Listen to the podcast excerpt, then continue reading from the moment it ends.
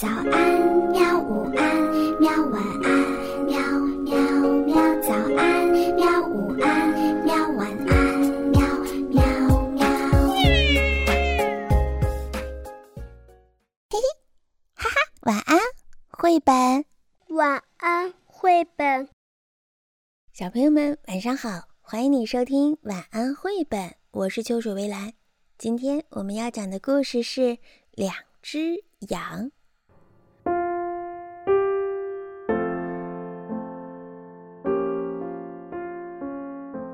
农民科尔单身一个人住在大草原当中的一个大农场里，跟他作伴的就是一只羊，这只羊叫做莫特尔。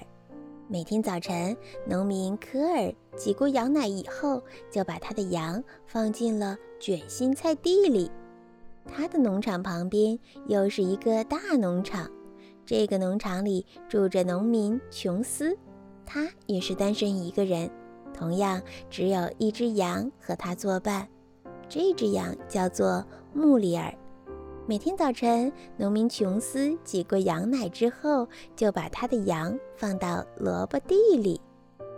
在莫特尔的卷心菜地里和莫里尔的胡萝卜地之间，有一道铁丝栅栏。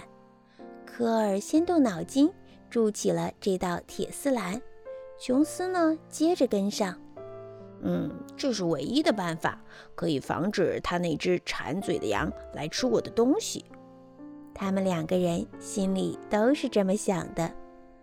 本来呢，也可能是天下太平，但是有一件事情他们没有想到：能吃到卷心菜的莫特尔爱吃萝卜，能吃到萝卜的穆里尔爱吃卷心菜。大家必须知道，什么也阻挡不了羊的胃口。最后，莫特尔和穆里尔对他们的难题想出了一个圆满的解决办法。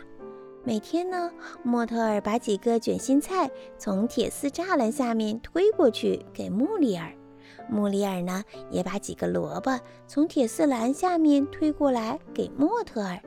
就这样，让他们两个人都很快活。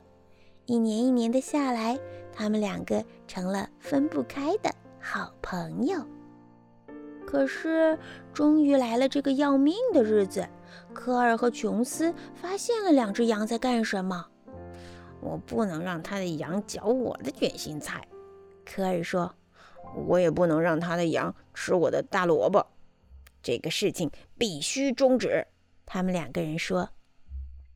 于是呢，科尔和琼斯弄来了木板和钉子，接着他们动手又锯又敲，埋着头干，简直就像没有看到对方一样。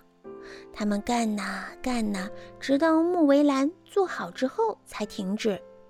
这个木围栏连着一个小小的缝都没有，两只羊能把一丁点东西塞过来，那也是不可能的。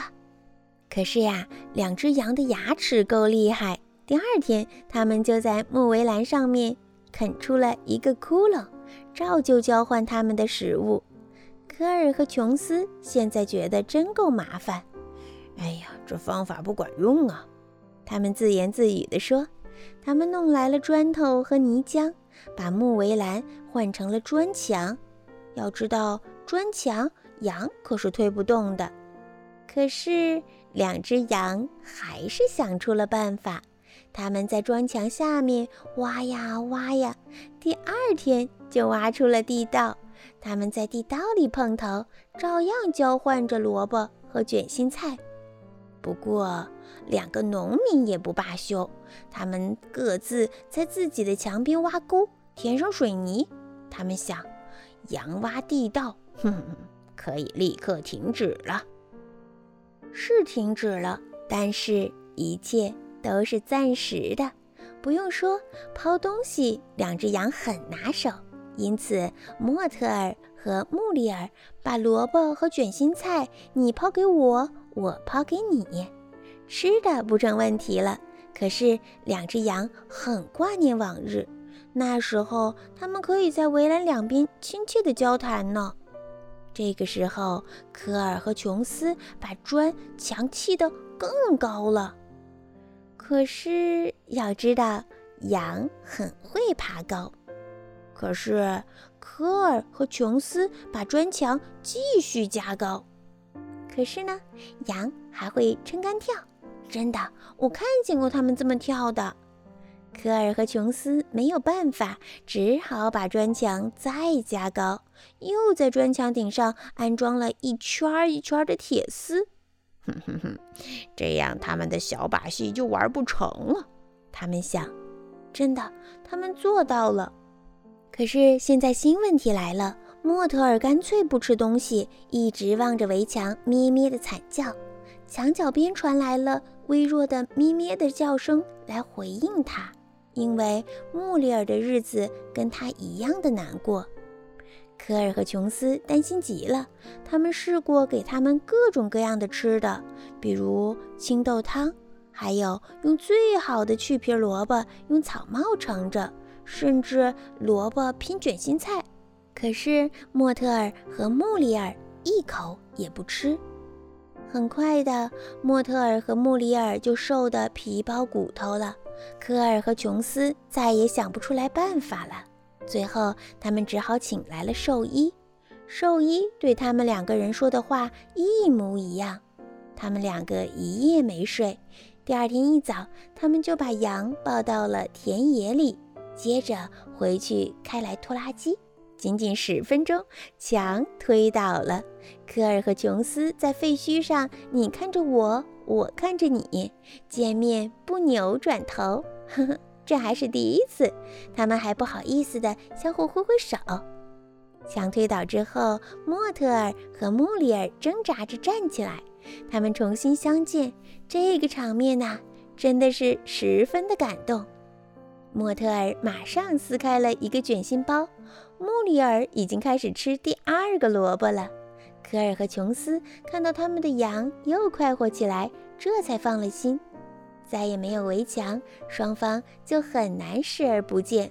他们很快聊起来，真是奇怪，他们有那么多话可以交谈，比如拖拉机、蔬菜、羊奶，还有两只羊。科尔和琼斯还是照旧的过他们原来的生活，可是他们有他们的羊。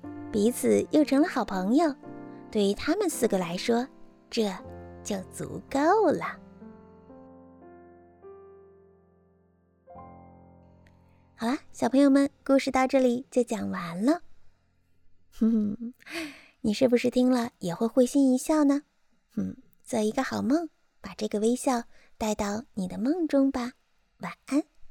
好吧，晚安。绘本，可是我还想看看星星。